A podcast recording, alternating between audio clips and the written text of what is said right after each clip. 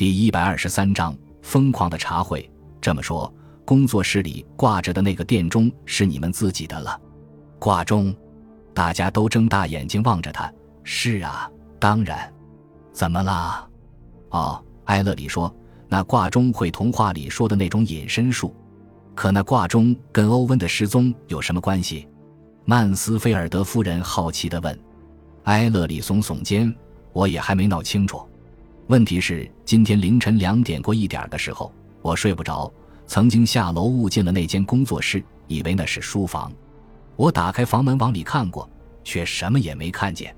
你是看不见，奎因先生。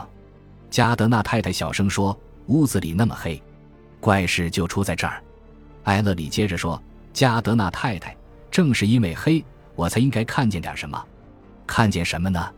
门框上方挂着的那个钟。”你走进去没有？艾美皱着眉问。我还是没听明白。门框上方那个挂钟，对吗？对着那扇门有一面大镜子。埃勒里解释道：“就因为屋子里黑，那挂钟更应当引起人的注意，因为字码和指针上都涂有磷，在漆黑的屋里应当很显眼。可我什么也没看见。”大家都困惑的默默无言。加德纳嘟囔道：“我还是没闹明白。”是不是有人正站在镜子前面，把钟挡住了？没有，钟挂在门框上方，离得足有七英尺。那面镜子从天花板直到地面，室内没有一件高七英尺的家具可以把挂钟挡住。当然，我们也没法想象有一个闯进去的人有七英尺高。不对，不对，加德纳，我当时探头往里瞧的时候，那挂钟根本就没在那儿。年轻人，这你敢肯定吗？曼斯菲尔德夫人打断他的话：“你知道自己在胡说些什么吗？我还以为大伙儿都在关心我女婿失踪的事，你竟说起那钟没挂在那儿的事。”埃勒里闭上两眼说：“结论是钟给挪动过了。我探头往里瞧的时候，他没在那儿。等我一走开，他又给放回去了。”奎因先生，女演员喃喃道：“是谁要把那钟挪开呢？”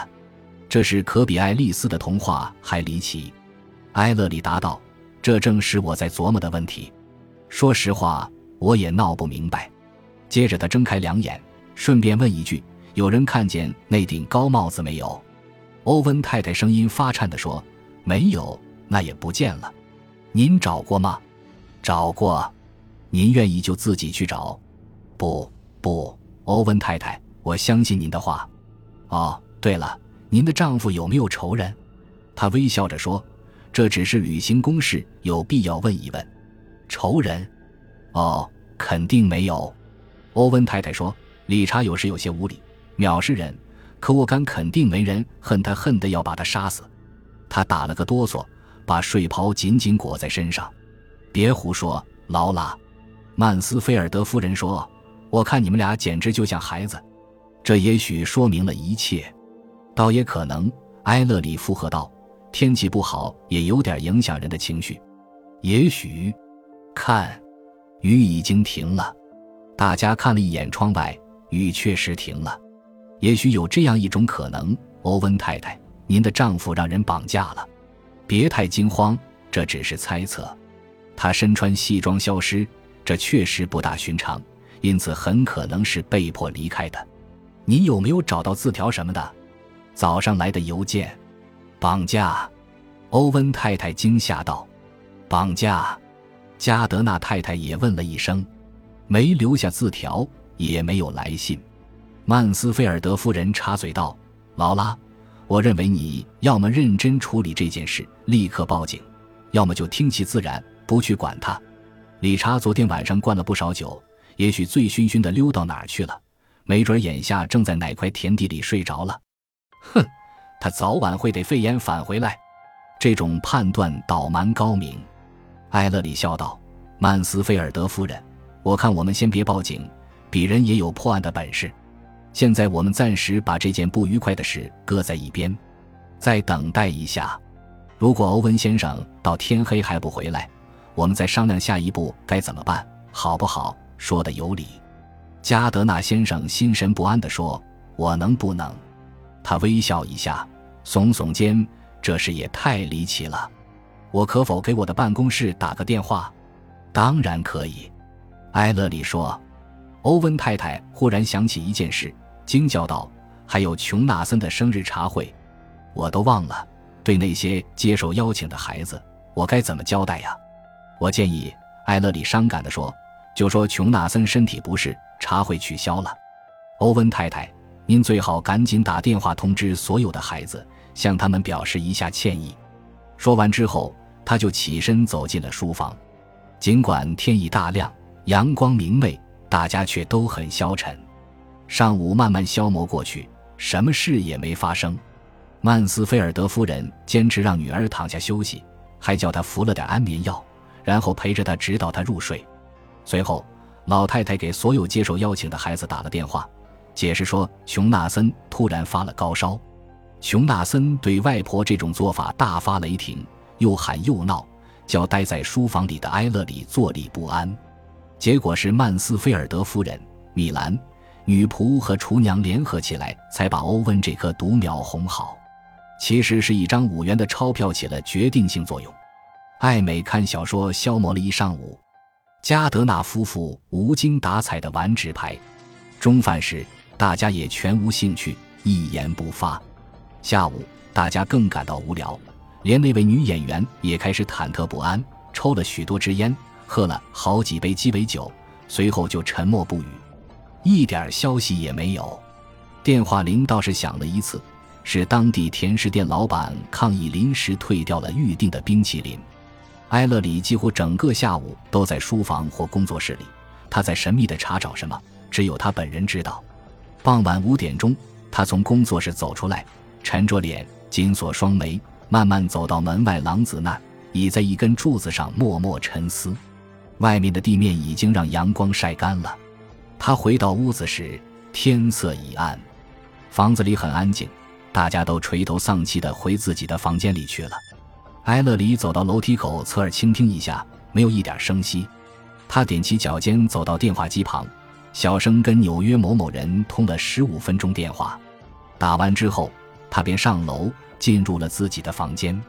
一小时后，大家正聚集在楼下准备进晚餐。埃勒里偷偷下楼，从后门溜出门外，连厨房里的厨娘都没发现他。他在黑漆漆的户外待了一段时间。晚餐后发生了一件事，埃勒里跟所有别的人一样感到十分困倦，顿时打起瞌睡。那顿晚餐吃得较迟，欧文的失踪显然影响了大家的胃口。八点过后，有女仆端上咖啡，埃勒里确信咖啡有问题。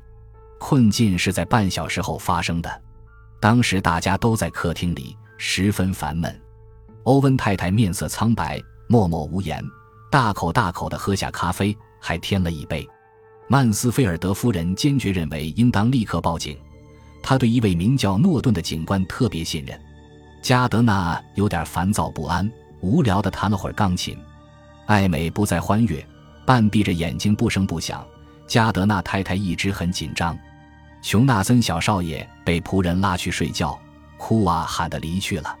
接着，房间里挺暖和，大家舒舒服服的犯起困来。埃勒里觉得额头出了许多汗，后来感到头昏的整个房间都旋转起来。他在失去知觉之前，看出周围的伙伴都显露出被药麻醉了的神情。他再次睁开两眼时，天已亮了。老天，整整昏迷了一夜。别人都在懒懒散散的姿态下费劲地喘息着，他走到酒柜前，倒了杯酒喝，然后走到艾美身旁，轻轻把她摇醒。“哦，几点钟了？”他问。“我们都让人用了迷药。”艾勒里说。“艾美小姐，想法把大家唤醒，我去查看一下四处的动静。”他摇摇晃晃地走进厨房，发现女仆、厨娘和米兰都趴在桌上，失去了知觉。桌上还放着没喝完的咖啡壶，他回到客厅，见艾美正在钢琴旁拼命地想叫醒加德纳，便走上楼去。他进入琼纳森的卧室，孩子还在打呼噜，看上去睡得很自然。埃勒里又走进旁边的洗手间查看了一下，随后他下楼进入那间工作室，没多会儿便惊恐地走出来，到衣帽间拿起自己的帽子，到阳光明媚的户外去了。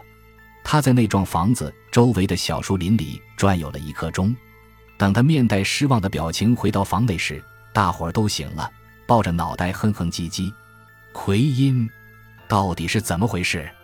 加德纳粗声粗气地问。不知是谁用楼上洗手间里的那瓶安眠药把我们都蒙过去了。艾勒里皱着眉头说：“就是曼斯菲尔德夫人昨天为了让欧文太太睡一会儿而让她服用的药。现在那一大瓶药几乎全给用光了。大家随便活动一下。”我去厨房查问一下，问题一定出在那壶咖啡上。可是他从厨房回来后只做了个怪脸，看来在厨娘到外边取蔬菜，米兰在车房修车，女仆也不在厨房时，有人趁机把安眠药倒进咖啡壶里了。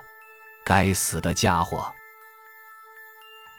感谢您的收听，喜欢别忘了订阅加关注，主页有更多精彩内容。